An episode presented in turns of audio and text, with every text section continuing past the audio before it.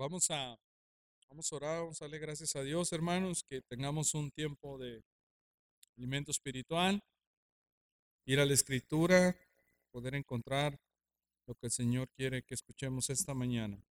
Oremos. Gracias, Señor, por tu palabra. Gracias, Señor.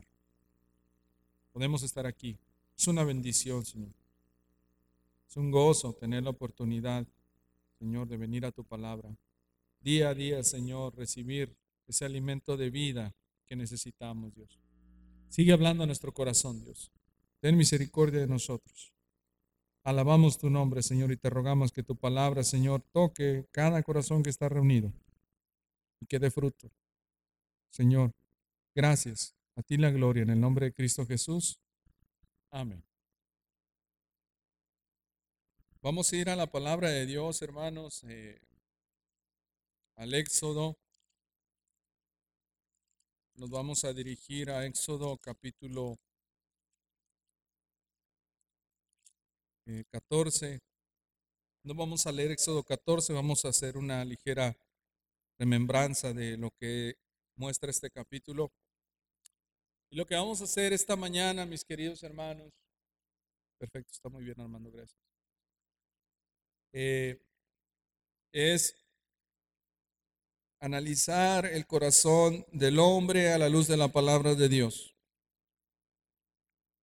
Vamos a tocar una de las áreas de la teología eh, dentro de la escritura, de lo que Dios nos dice, pero es una teología bíblica. Cuando hablamos de teología bíblica, hablamos del estudio de Dios en las escrituras.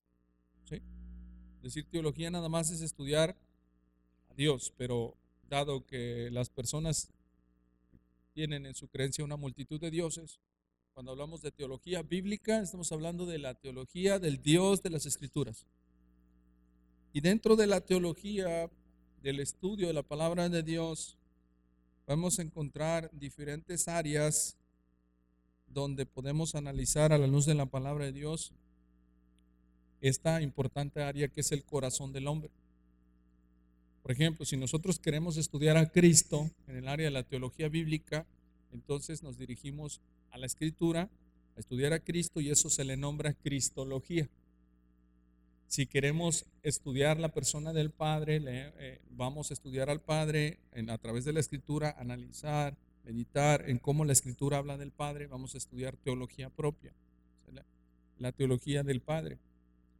En este caso, lo que quiero que nosotros hagamos es a la luz de la palabra de Dios, meditar en una de las áreas de la doctrina, de la enseñanza de la escritura que tienen que ver con la antropología bíblica.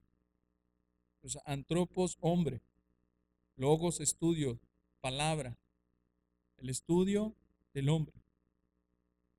Y unificado al mismo tiempo, también que podamos meditar en lo que la palabra de Dios dice respecto a la amarteología. La amarteología es el pecado el estudio del pecado, la marteología bíblica. ¿sí?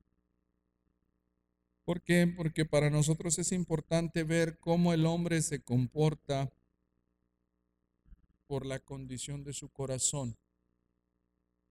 Entonces, en la palabra de Dios vamos a encontrar esa condición del corazón que necesita del Salvador para poder reposar, para poder pedir al Señor sabiduría y para poder pedir al Señor esa dirección que todos necesitamos. Estamos viviendo tiempos difíciles que muchos de nosotros jamás nos habían tocado vivir. Tiempos que veíamos quizás en las películas, donde estas cosas ocurren ¿verdad? en el mundo de la ficción. Para nosotros las enfermedades comunes, virales, pues sí existen, pero no a este nivel Estamos viviendo en un tiempo donde ya se menciona esto como una pandemia, donde en estados de la República ya empezaron a guardar cuarentena, donde se están cerrando las fronteras, donde en Europa ha muerto mucha gente. Y nosotros vemos el día de ayer el primer caso de esta enfermedad ya en nuestra ciudad. Y por supuesto que hay temor, es algo natural. Somos seres humanos tenemos emociones, tenemos miedos. Es normal tener temor. Dios nos ha dado las emociones y las emociones no son pecado. Pero quiero que a la luz de la, de la palabra de Dios podamos meditar en el corazón del ser humano, cómo se comporta, cómo dice la palabra de Dios y hasta dónde debe dirigirse ese corazón, angustiado, desesperado, atribulado. Digo, porque es normal que el corazón del ser humano tenga temor cuando las cosas no le salen como espera. Pero en esa normalidad, si lo podemos poner entre comillas, el ser humano es capaz de hacer cualquier cosa por encontrar y satisfacer sus necesidades. Y el fin no justifica los medios. Y a la luz de la palabra de Dios vamos a ver que el corazón del hombre tiene un problema y por eso se comporta así. Y el corazón del hombre tiene un problema que tiene que ver con el pecado, con una condición de maldad. No estoy hablando de moralidad porque hay personas que son buenas. Estoy hablando de una condición espiritual, de un problema de origen espiritual. Y podemos ver lo que ocurrió y me remonto nuevamente, como decía la semana pasada, durante el huracán Odile, cuando la gente, mucha gente le hizo falta comida, se volvió al caos y al descontrol. Se cerraron las calles, la gente estaba armada con machetes, con palos, no te dejaban pasar. Se volvieron y se inclinaron a la enemistad en cuanto a falta de amor por el prójimo, que es algo que está pasando y que probablemente en nuestra ciudad pueda pasar. La gente vació las tiendas y no le importó, muchas de ellas no le importó que otras se quedaran sin pan. Destrozaron y solamente no se llevaron el alimento, sino que acabaron con todo. Así es el corazón del hombre. Así describe la palabra de Dios un corazón sin Cristo. Y nosotros tenemos que ver que como seres humanos necesitamos al Señor. Tenemos que ver a la luz de la palabra de Dios cómo habremos de comportarnos y cómo habremos de sobrellevar un tiempo de, dificultad. Y cuando estamos nosotros hablando de la escritura, Primero le, pedí que buscara Éxodo 14 porque vamos a ver un tiempo donde el Señor escogió un pueblo, un tiempo donde el Señor eh, amó a este pueblo de Israel y lo tomó para sacarlo de la esclavitud de Egipto. Y, y obró de una manera sumamente poderosa. Y en el capítulo 14, no lo vamos a leer, pero lo que se describe es este gran poder de Dios con el cual obró el Señor para que el pueblo fuese liberado de una manera tan grande que el mar rojo fue abierto. Y dice en la palabra de Dios que Dios usó a su siervo y la escritura nos hace mención que al usar a su siervo, Señor le dijo, extiende tu mano Dice el versículo 21, y extendió Moisés su mano, Éxodo 14, 21, sobre el mar e hizo que el mar se retirase por recio viento oriental toda aquella noche y volvió el mar en seco y las aguas quedaron divididas. Y dice la palabra de Dios entonces que los hijos de Israel, verso 22, pasaron en medio del mar en seco, teniendo las aguas como muro a su derecha y a su izquierda. Y pasaron. El Señor los cuidó. Pero los egipcios tras ellos, versículo 23, dice la palabra de Dios en el verso 27, una vez que el pueblo hubo pasado, que Dios mandó a Moisés extender su mano, y dice la palabra de Dios, entonces el mar se volvió con toda su fuerza y los egipcios que se encontraban en el mar terminaron ahí. No quedó de ellos ni uno, dice el versículo 28 al final. Y el contexto de esto es un contexto de victoria, de alegría, de gozo. Y el capítulo 15 habla de un gozo grande que se titula en la versión Reina Valera como un cántico de Moisés y María. Y quiero que escuche este cántico. Parte, porciones de este cántico dice, entonces cantó Moisés capítulo 15 y los hijos de Israel, este cántico a Jehová y dijeron, cantaré yo a Jehová porque se ha magnificado grandemente, ha echado en el mar al caballo y al jinete. Jehová es mi fortaleza y mi cántico y ha sido mi salvación. Este es mi Dios y lo alabaré. Dios de mi Padre y lo enalteceré. Es decir, lo que podemos ver es que Moisés está alabando al Señor, está agradecido con el Señor, está eh, eh, en júbilo en su corazón porque Dios les ha dado su victoria. Ha liberado a su pueblo de Egipto, ya no son esclavos. Entonces mi fortaleza y mi cántico es Dios. Dice la palabra de Dios, este es mi Dios y lo alabaré. Dios de mi Padre y lo enalteceré. Y dice la palabra de Dios juntamente en el versículo 21, dice la palabra, y María, hermana de Moisés, dice, le respondía, cantad a Jehová, porque, dice, en extremo se ha engrandecido, ha echado en el mar al caballo y al jinete. Entonces es una alegría, es una gratitud, es un gozo por la mano, la provisión de Dios. Podemos ver esto como un tiempo donde Dios les dio una salida, un descanso, un refrigerio, una libertad. Entonces es maravilloso que el hombre se comporte así, hermanos, que reconozca el gran poder de Dios. Eso es importante. Es un buen punto que tenemos que meditar. Y es un punto que tenemos nosotros que recordar. Capítulo 15, otra vez, versículo 2. Jehová mi fortaleza y mi cántico, mi salvación, mi Dios, lo alabaré. Dios de mi Padre, dice, este es mi Dios, lo alabaré. Dios de mi Padre y lo enalteceré. Es importante alabar al Señor, reconocer la mano poderosa de Dios, la mano liberadora de Dios, el cuidado, la provisión de Dios. Que se abriera el mar rojo y pudieran ellos pasar sin ningún problema. Qué maravilla, qué gozo. ¿Quién podría olvidarse del Señor con un poderío tan grande? ¿Quién podía estar en otro lugar más que en el lugar de Dios una vez que se experimenta eso, verdad? Bueno, dice la palabra de Dios en el versículo 22 de capítulo 15 de Éxodo. E hizo Moisés que partiese Israel del mar rojo y salieron al desierto de Sur y anduvieron tres días por el desierto sin hallar agua. Entonces, después de un evento tan maravilloso, tan glorioso, tan lleno de bendición, las cosas empezaron a ponerse difíciles. Y lo que una vez fue gozo, empezó a menguar los corazones por falta de necesidades básicas, primordiales como lo es el agua.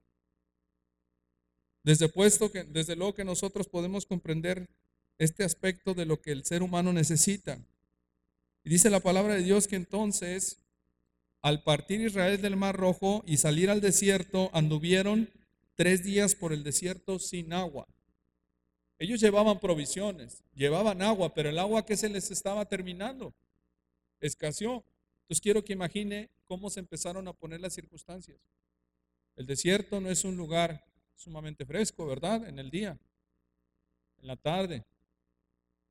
Y si nosotros unificamos esto al contexto de la situación donde las familias de aquellos tiempos eran familias sumamente numerosas, donde tenían muchos, pero muchos hijos,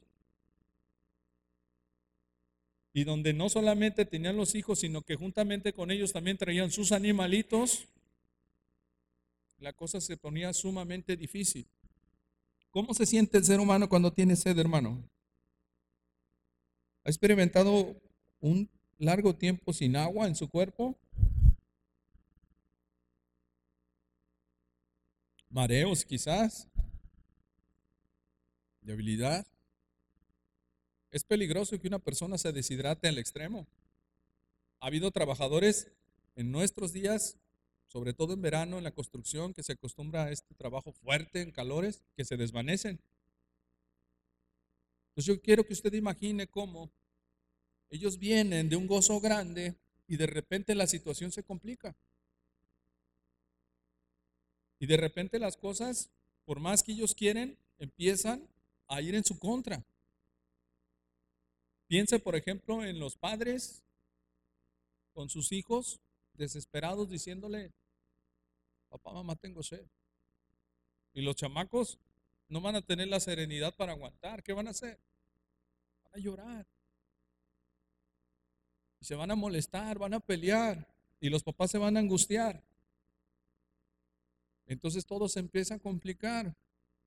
Cuando falta agua, las fuerzas bajan, las necesidades, la gente que convive se empieza a poner de malas. Y entonces el corazón del hombre surge una actitud que debe de tomar. Y dice la palabra de Dios que de repente en el verso 23 llegaron a un lugar que se llamaba Mara, con agua, pero dice la escritura que no pudieron beberlas porque eran aguas amargas.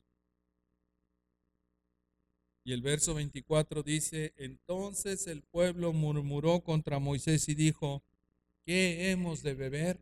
Y murmurar es quejarse, pecar, una falta de fe, dejar de confiar en Dios. Y dice la palabra de Dios entonces que, verso 25, Moisés clamó a Jehová y Jehová les mostró un árbol y lo echó en las aguas y las aguas se endulzaron. Allí les dio estatutos y ordenanzas y los probó. Esa es una palabra importante, los probó. Entonces, si Dios está bueno, ¿por qué permite en ocasiones que pasen cosas malas? Si Dios existe, ¿por qué no hace algo con estas situaciones que la gente se está muriendo? Son palabras no muy sencillas de responder. Pero una de las cosas tenemos que ir a la luz de la palabra de Dios y analizar que la maldad no es causa, no viene por causa del Señor, sino por la condición del corazón del hombre que pecó. Que la maldad es una consecuencia de la rebelión del hombre en contra de Dios. Y si Dios no actúa, en este caso permite que el, pueblo sufra con falta de agua, es porque quiere obrar en el corazón del hombre. Es porque Dios, que no hace nada malo, pues Él es, él es santo, encamina lo que ya está en un mundo caído para que las personas se encuentren con su Creador. Y dice la palabra de Dios en el versículo 25 que el Señor allí los probó. Porque es fácil estar con Dios cuando los mares se abren. Fácil estar con Dios cuando el poder de Dios, en este caso, en el capítulo anterior, estaba a favor del pueblo. Pero cuando las cosas se pusieron a poner difíciles, que el Señor las permitió, el Señor obró y permitió esto, ¿para qué? Para probar su corazón. Entonces, cuando la gente tiene necesidad, cuando la tiene la gente angustia, tiene un desespero y entonces deja de confiar y tiende a hacer cosas no importándole el bienestar de los demás. Estoy seguro que muchas personas tienen en este momento más gel en sus casas del que necesitan. Y que no le importó el que otras personas se quedaran sin gel. Porque el ser humano es así. El ser humano que no confía en Dios, que no tiene temor de Dios. Pero a la luz de la palabra de Dios, como le menciono, podemos nosotros ver que es capaz de hacer un corazón que sufre, pero que mira al Señor Jesús. Por eso es importante que nosotros veamos este aspecto de la antropología bíblica para que veamos cómo se comporta un corazón que no confía en Dios y lo que Dios nos dice al respecto. Dice la palabra de Dios en el verso 26 de este pasaje que estamos leyendo que el Señor les dijo, si oyeres atentamente la voz de Jehová tu Dios, e hicieres lo recto delante de tus ojos, y dieres oído a sus mandamientos y guardares todos sus estatutos, ninguna enfermedad de las que envía a los egipcios te enviaré a ti, porque yo soy Jehová tu sanador. Yo te voy a cuidar. yo te voy a guiar, yo te voy a proteger. Este no es un absoluto para estos tiempos. Al tocar este texto no quiere decir, el pastor dijo que ese texto es para que ninguno de los de Manuel nos fuéramos a enfermar. No es así. Los cristianos también se enferman. Pero Dios es tan bueno que le da la oportunidad a las personas de que puedan reflexionar en que su vida algún momento tendrá un fin. Hoy, mañana, en 50 años, en 30, no lo sé. Pero es tan maravilloso que estos tiempos los encamina para que las personas reconozcan que hay un creador y un salvador. Y tenemos que alabarle, tenemos que exaltarle. Porque no solamente estamos hablando de una sanidad física en el cuerpo, no solamente estamos hablando de que nosotros vamos a satisfacer una necesidad física de alimento o de bebida. Estamos hablando de una necesidad que solamente se cubre con la sangre de Jesús. Hoy cristianos están muriendo, sobre todo en Italia, en España, en China. Desconozco si estas dos personas que últimamente fallecieron, ¿verdad? Ah, eh, que tenemos aquí en la República, sean o no cristianas, pero cristianos y no cristianos están muriendo. La cuestión es que tu alma y tu espíritu están seguros si conoces a Jesús como tu Salvador. Los pastores también se enferman. Los siervos fieles también se enferman y los infieles también. O sea, que esta enfermedad que está ocurriendo en el mundo no es ajena a los cristianos. Pero lo que nos dice la palabra de Dios es lo que puede hacer un corazón que no confía en Cristo, que no pone su mirada en el Señor. Y es turbarse, es angustiarse y es afligirse de más. Pero ¿dónde está apuntando el Señor eso? A Jesús, para que vayas y te encuentres con Él, te refugies en sus brazos. Dice la palabra de Dios en Éxodo 16. Partió luego de Elim toda la congregación de los hijos de Israel y vino al desierto de Sin, que está entre Elim y Sinaí, a los 15 días del segundo mes después que salieron de la tierra de Egipto. Y toda la congregación de los hijos de Israel murmuró contra Moisés y Aarón en el desierto. Y les decían, los hijos de Israel les decían, ojalá hubiéramos muerto por mano de Jehová en tierra de Egipto, cuando nos sentábamos a las ollas de carne, cuando comíamos pan hasta saciarnos, pues nos habéis sacado a este desierto para matar de hambre a esta multitud. Entonces ellos empezaron a sufrir ya no solamente agua, sino también el alimento diario. Pero Dios lo estaba permitiendo para que el pueblo se humillara confiara y dependiera de Dios. Dios estaba probando su corazón y lo que estaba diciendo el pueblo era, nosotros mejor nos hubiéramos quedado en Egipto porque allá nos sentábamos y comíamos carne, ollas de carne. Allá comíamos hasta saciarnos, pues nos habéis sacado a este desierto para matar de hambre a toda esta multitud. Lo que estaba olvidando el pueblo es que mientras comían carne y se saciaban, ellos eran esclavos. Esclavos. Entonces, una persona que no confía en Dios es esclavo del pecado. Una persona que no tiene a Cristo como su Salvador, su Padre no es el Señor Jesucristo. Está a gusto en la esclavitud. Y ellos dijeron, mejor nos hubiéramos quedado en Egipto a comer carne, a saciarnos, que estar aquí muriéndonos de hambre. Y dice el versículo 4, y Jehová dijo a Moisés, yo os haré llover pan del cielo y el pueblo saldrá y recogerá diariamente la porción de un día para que yo lo pruebe si anda mi ley o no. Entonces, ¿qué quiere ser humano? Ollas de carne quiere amontonar, quiere tener almacenes para satisfacerse y sentirse a gusto. Y su confianza está en su alacena. Mientras tenga la alacena llena, está tranquilo. Mientras tenga el estómago lleno, está gozoso. Su confianza está en los bienes. Y Dios dice, yo te voy a proveer, pero te voy a proveer un pan del cielo para que tú salgas y recojas la porción de un día. Entonces, ¿qué podemos ver a la luz de la palabra de Dios en cuanto a la antropología bíblica? Que el ser humano tiene un problema en su corazón.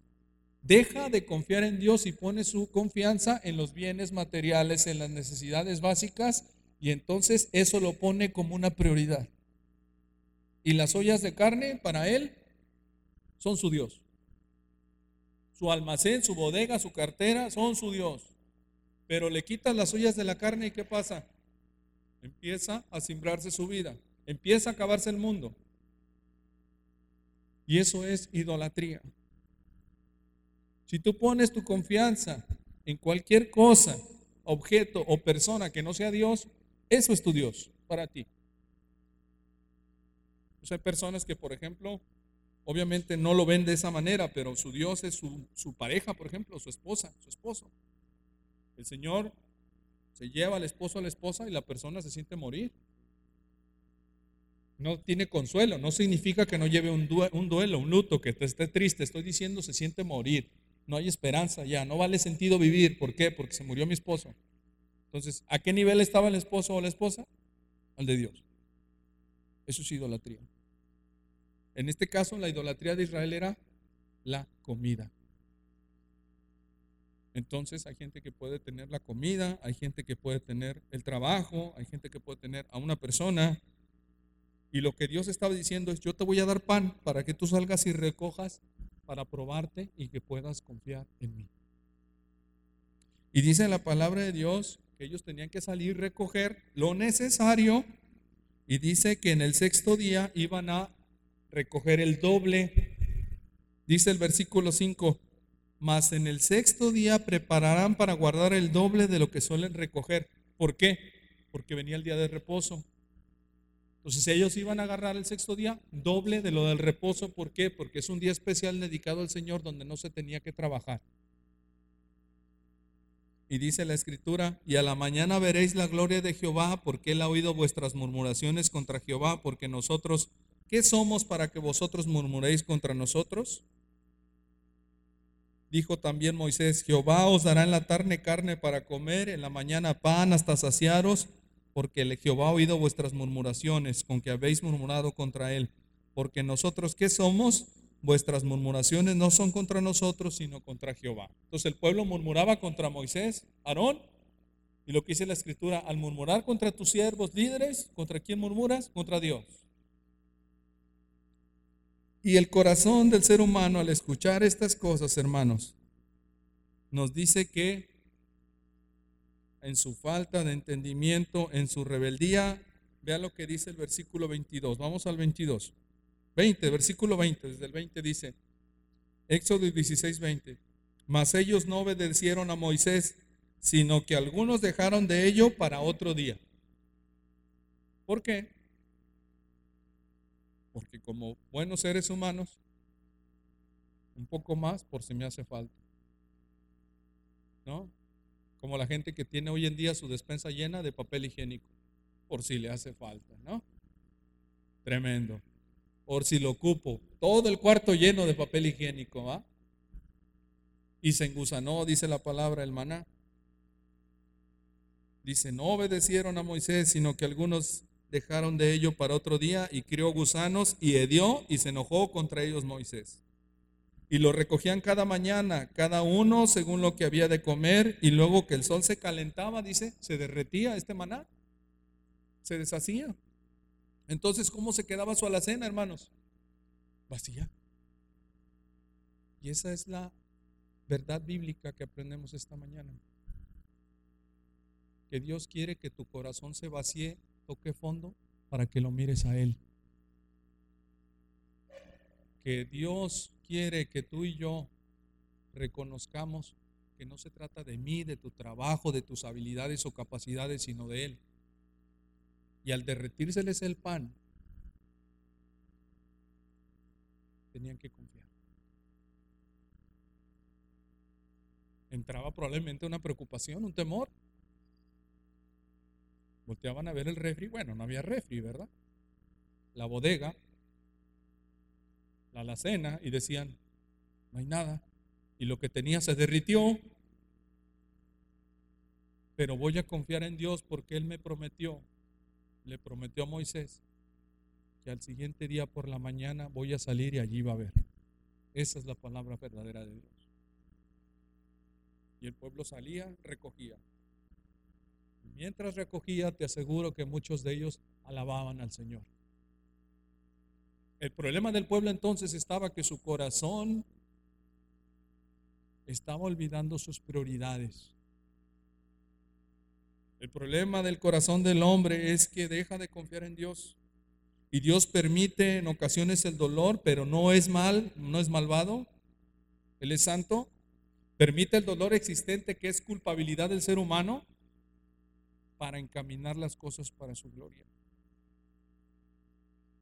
Y dice la palabra de Dios entonces que ellos tenían que recoger el doble, porque en el día de reposo era un día de adoración, un día especial, un día dedicado.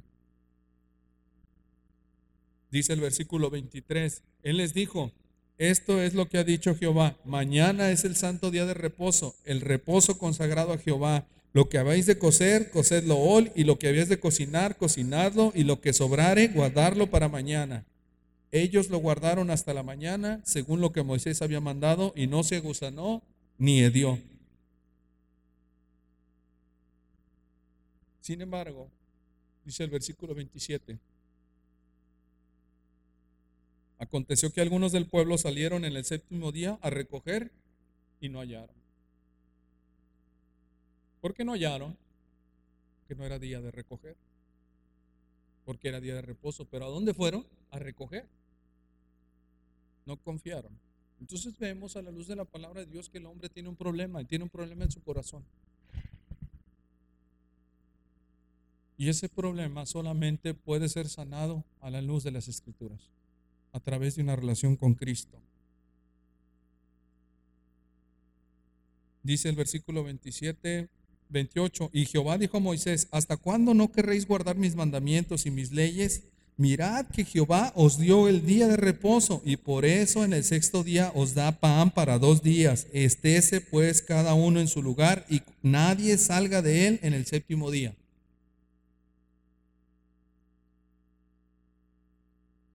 a propósito de salir y no salir, ¿verdad? Entonces el ser humano necesita a Dios. Necesita confiar en Dios. Y hay una gran diferencia entre un corazón que conoce a Cristo y se sujeta de la mano de Cristo en los tiempos de adversidad. Mientras la gente está lista, yo, yo, yo sé que más de alguno está listo nomás para ver cuándo se revientan los vidrios y vaciar las bodegas de Soriana de Chedraui. Ya nomás están prontos esperando. La misma gente, ausente, carente de Dios en su corazón. Dice la palabra de Dios entonces que es muy importante que nosotros veamos cómo se comporta un corazón que confía en Dios. Primero, primera de Juan capítulo 4 versículo 18 descansa en el perfecto amor del Señor. Primera de Juan, capítulo 4, versículo 18. Dice la palabra de Dios. Primera de Juan, capítulo 4, versículo 18. ¿Ya lo tiene? Amén. Dice, en el amor no hay temor, sino que el perfecto amor echa fuera el temor, porque el temor lleva en sí castigo, de donde el que teme no ha sido perfeccionado en el amor. Entonces, ¿tienes temor? Bueno, en un sentido, Dios te ha dado emociones, pero en otro, confía en Dios. ¿Quieres que ese temor se vaya? Descansa en el amor de Cristo. Dice la palabra de Dios, en el amor no hay temor, sino que el perfecto amor echa afuera el temor. Entonces, es normal que tengamos temor, sí, porque somos seres humanos. Pero lo que es anormal es que seamos cristianos y no vamos al Señor. El perfecto amor echa fuera el temor. ¿Quién es ese perfecto amor? El amor de Dios. No hay un amor perfecto y puro más que el de Dios, hermanos. Así es que si vemos que la escritura dice que el hombre tiene un problema en su corazón, la respuesta no está en si te quitan o no te quitan el trabajo. La respuesta no está en si sigue habiendo o no habiendo comida. La respuesta no está en si, en si tú, eres solvente económicamente en tu tarjeta de crédito o débito. La respuesta no está en eso. La respuesta está en que tienes un Dios que está al tanto de lo que ocurre en tu ciudad, en tu familia, en tu vida. Esa es la respuesta. ¿Y cómo se comporta un corazón que descansa en el Señor? Bueno, la palabra de Dios nos dice que se comporta en dependencia de Dios y que tiene contentamiento, tiene aceptación, tiene paz de Dios. Yo entiendo que estamos acostumbrados, nosotros no somos pobres, hermanos. Entiendo que hay gente rica, más rica que nosotros, pero no somos pobres. ¿Por qué? Tú y yo podemos elegir qué queremos comer. Y eso no es pobreza. Hay gente que no tiene esa elección. Solamente tiene para comer algo en específico y no puede acceder a comprar algo. Hay gente que se contenta con comer una sola vez al día o comer carne ciertas veces, nada más. En una ocasión hablé con un cubano hace algunos años y me decía que él estaba muy sorprendido porque en nuestro país las porciones de carne son muy grandes. Allá no. Y allá no es tan común, tan frecuente comer carne. Para nosotros sí. Y comer tres veces al día. Y tú puedes elegir hasta comer en tu casa o comer en la calle. ¿Qué quieres de comer, hijo? Ah, mamá, hazme esto. Eso no es pobreza. Nosotros no sabemos lo que es ser pobres. Y es una de las muchas cosas por las cuales tenemos que darle gracias a Dios. Pero ¿cómo se comporta un corazón cuando de repente esa estabilidad, esa comodidad que, que, siempre has tenido por la gloria de Dios, por la gracia de Dios, empieza a simbrar tu vida? ¿Cómo se comporta un corazón así? Si deja de confiar de Dios, como el pueblo. Y el corazón sale a la luz y entonces te pone la realidad de tu vida y te dice que tu confianza estaba en tu refri, en tu alacena, en tu despensa, en tu trabajo, no en Dios. Y un corazón que conoce a Cristo, que ama a Cristo y que vive adversidades, llega al punto de tener contentamiento y de aceptar las cosas sin soltarse la mano al Señor. Dice la palabra de Dios en el profeta Habacuc, uno de los profetas menores en Antiguo Testamento. Dice la palabra de Dios ahí, vaya Antiguo Testamento. Dice son los últimos libros casi Habacuc, Sofonías, Ageo, Zacarías y Malaquías. Entonces vamos a Habacuc, siempre es un libro de los que nos cuesta trabajo encontrar, ¿verdad? Habacuc, Sofonías, Ageo, Zacarías y Malaquías, que es el último del Antiguo Testamento. Entonces vamos a Habacuc, vamos al capítulo número 3 y escuchemos la situación por la que estaba ocurriendo en ese momento la ciudad, el pueblo de Dios. Dice el versículo 16, Habacuc 3:16, oí y se conmovieron mis entrañas, a la voz temblaron mis labios, pudrición entró en mis huesos y dentro de mí me estremecí. Si bien estaré quieto en el día de la angustia, cuando suba al pueblo el que lo invadirá con sus tropas, aunque la higuera no florezca, ni en las vides haya frutos, aunque falte el producto del olivo y los labrados no den mantenimiento, y las ovejas sean quitadas de la majada, y no haya vacas en los corrales, con todo yo me alegraré en Jehová y me gozaré en el Dios de mi salvación. En ese tiempo, la riqueza, mucha de ella se consideraba en cuanto a manada de animales, en cuanto a cosechas. Y dice la palabra de Dios que el profeta Abacú llegó a un punto donde la desolación era evidente, la pobreza palpable, el dolor, el quebranto cercano. Y entonces las cosas que antes eran fructíferas iban a escasear.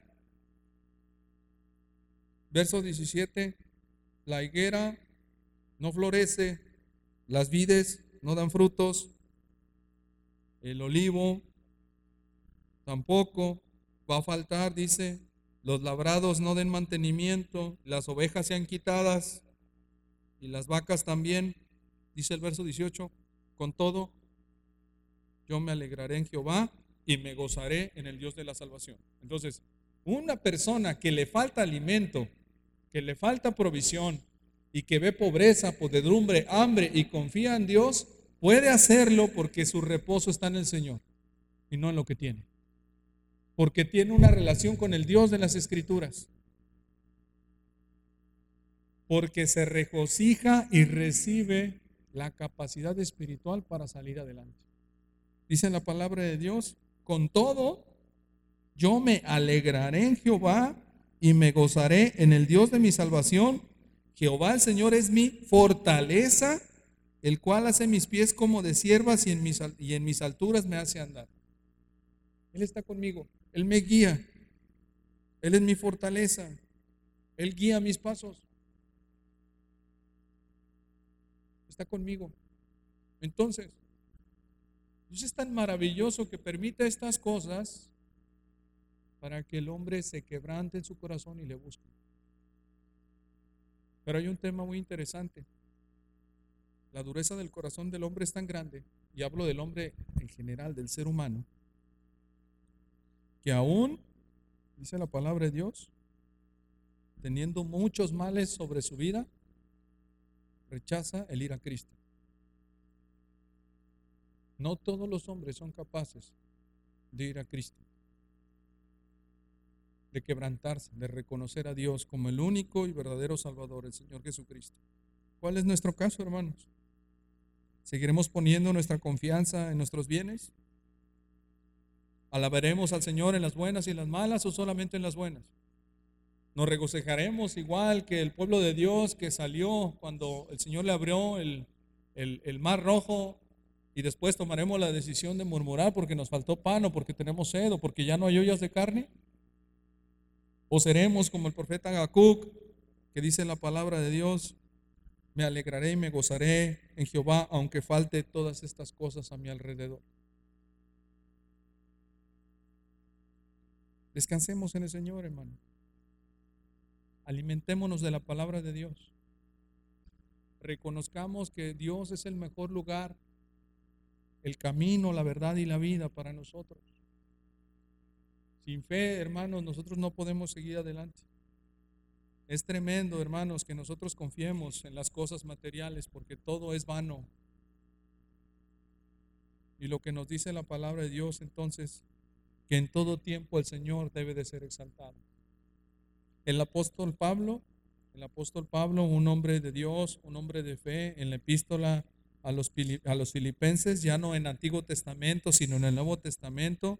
Vamos a Filipenses capítulo 4 y dice la palabra de Dios en el verso 10, hablando acerca del cuidado de Dios para con él en su vida. Filipenses capítulo 4, versículo 10.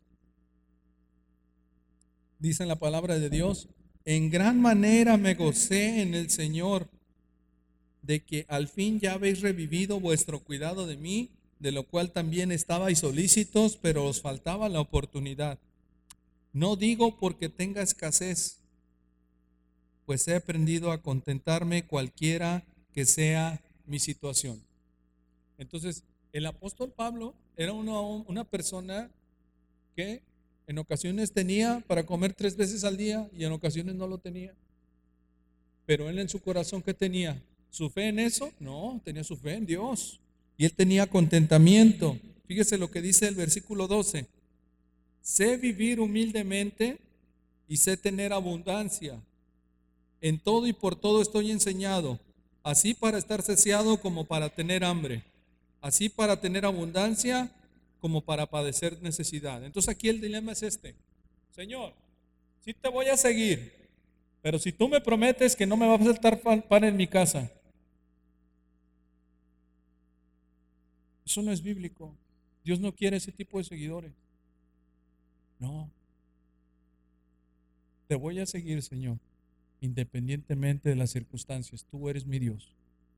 Aunque falte lo que falte, tú eres mi Dios. Yo me alegro y me gozo en ti. Y cuando las cosas se ponían difíciles, Cristo estaba presente y mucha gente se llenaba alrededor, mucha gente, tanto que se apretaban y no dejaban pasar. Pero no todos eran verdaderos seguidores. Muchos le seguían por conveniencia. Algo que aprendimos en el seminario, experiencias, comentarios de nuestros profesores es que cuando Cristo les daba alimento a las personas, a las multitudes, pues Él en su provisión, Él creaba los, los alimentos. Eh, mire, por ejemplo, mi hermano Eduardo, él es chef, es cocinero. Él sabe lo que es preparar alimentos. Pues Cristo es un experto chef, Él es el creador de los alimentos. Y yo quiero que usted se imagine a qué sabían esos panecitos y esos peces en la multiplicación. Porque Él los cocinó, Él los preparó, Él los creó. Se dieron cinco panes y dos peces pero se repartieron y sobraron cestas. ¿De dónde salieron? De la provisión fiel de Dios. Sí, pero ¿a qué sabían? Porque Él fue el cocinero, Él fue el que elaboró, Él condimentó. Entonces cuando la gente probaba, ¿qué decía? ¡Wow! Chulada de alimento, qué rico, cocina. Obviamente no cocinó y simplemente creó, pero tenía sabor.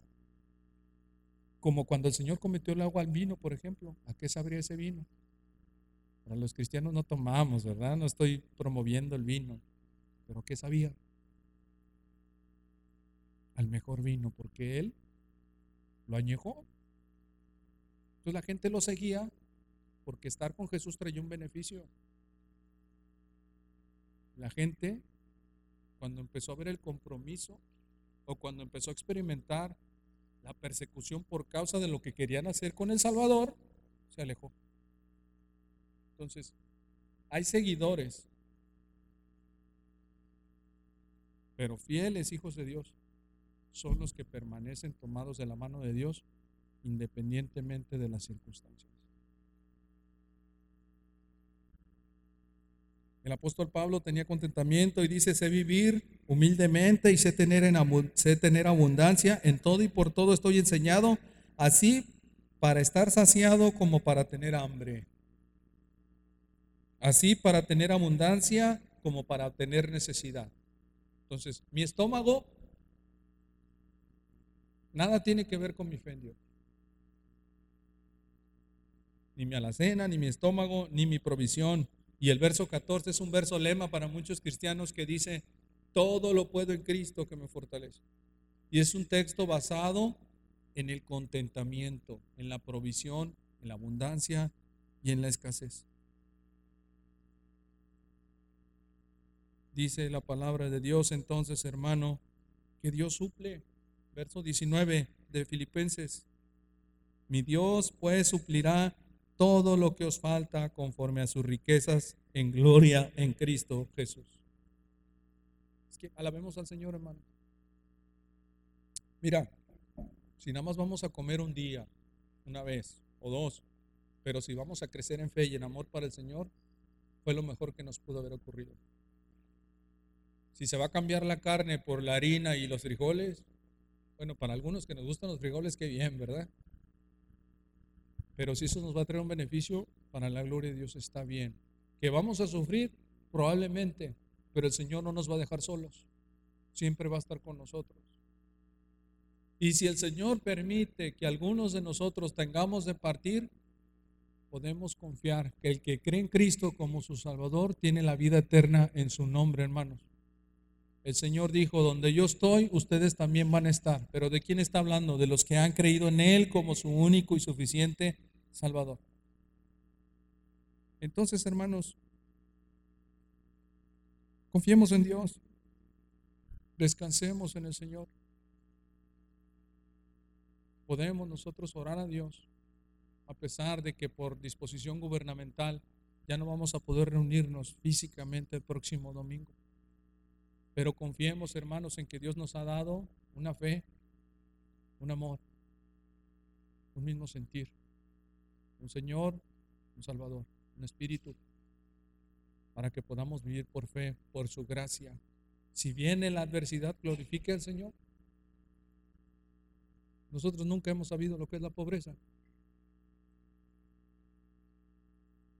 Y si Dios experimenta esto para que podamos crecer y glorificarle de verdad, entonces todo vale la pena. Goces en el Señor, descanse en la palabra. Sabemos que los que aman a Dios, todas las cosas nos ayudan para bien. Porque Dios creó todo siempre con una sabiduría, un propósito eterno y perfecto. Mostrémonos como hermanos y hermanas en Cristo. Ten el valor, hermano, hermana, de que si tu hogar necesita provisión, te comuniques con tus hermanos y hermanas en Cristo. No estás solo. Nosotros creemos en un Dios en orden, un Dios perfecto, un Dios de orden. No creemos que de repente tú ores y te va a aparecer una pizza calientita ahí, ¿verdad? En tu mesa sin que abras la puerta ni nada. No. Creemos que Dios obra a través de la iglesia también. Y es la manera como Dios exalta. Por supuesto que Dios puede proveer de muchas maneras, no lo estoy eh, eh, minimizando, pero creemos en un Dios de orden, un Dios perfecto, un Dios soberano que nos permite sobrellevar toda situación. Y si Dios permite esto es con un propósito santo y un propósito perfecto. Venga lo que venga, hermanos, ¿dónde debe estar nuestro corazón? En Dios y no en nuestra despensa. Descansa en el Señor. Relaciónate con tus hermanos, aunque sea electrónicamente. ¿Por qué? Porque debemos de salir solamente para las necesidades básicas. Y si necesitas algo, primeramente acude al Señor en oración todos los días, en todo tiempo, más cuando ahorita está abierto. La gente está diciendo, ponte a ver películas, ponte a ver videojuegos, ponte a leer un libro. Yo sugiero, aliméntate, aprovecha para crecer espiritualmente dedícate a pasar tiempo de calidad con tus familias, deja los teléfonos a un lado, disfruta a tu papá que trabaja todo el día y que no lo ves, platica con él, sé que ya no te acostumbras a hablar porque ya se perdió mucho la comunicación, inténtalo, disfrútalo, siéntense, gócense en el Señor, alaben al Señor. Y que podamos nosotros crecer y descansar en el Señor unidos, unidos en la fe. Amén. Vamos a orar, incline su rostro. Gracias Señor por tu palabra. Gracias Señor porque eres bueno. Gracias porque podemos ir a ti Señor. Señor, sabemos que no somos perfectos. Que los cristianos también se equivocan, Señor. Que nosotros, Señor, hemos sido en ocasiones de mal testimonio para muchas personas. Pedimos perdón por eso, Señor. Y Señor, humanamente hablando, sabemos, Señor, que tú conoces nuestro corazón y que sabes que hay cierto temor, angustia. Así es que ayúdanos a aplicar esta palabra que hemos recibido, a descansar como el profeta Habacuc, que su fortaleza, Señor, su dirección, Señor, nuestra dirección, nuestra fortaleza seas tú, Dios. Señor, ayúdanos a descansar de tal manera que podamos adorarte y depender de ti, salir a recoger, confiando en ti, Señor, alabando tu nombre, descansando en tus promesas. Gracias Dios por esta mañana, gracias por este tiempo en la forma en cómo nos hablas, nos muestra, Señor, que en ti hay un contentamiento, Señor. Tú eres el Dios, Señor, que merece la alabanza en todo tiempo, bueno o malo, Señor. Y llegará el tiempo donde todas lágrimas serán jugadas, Señor, donde no habrá llanto, donde no habrá dolor, no habrá muerte, no habrá hambre, Señor, no habrá enfermedad. Entre tanto, tú vienes por tu iglesia, Señor. Permítenos confiar, sostenernos, fortalecernos en ti, Señor. Te damos gracias por tu palabra, Señor, y te alabamos en el nombre de Cristo Jesús. Amén.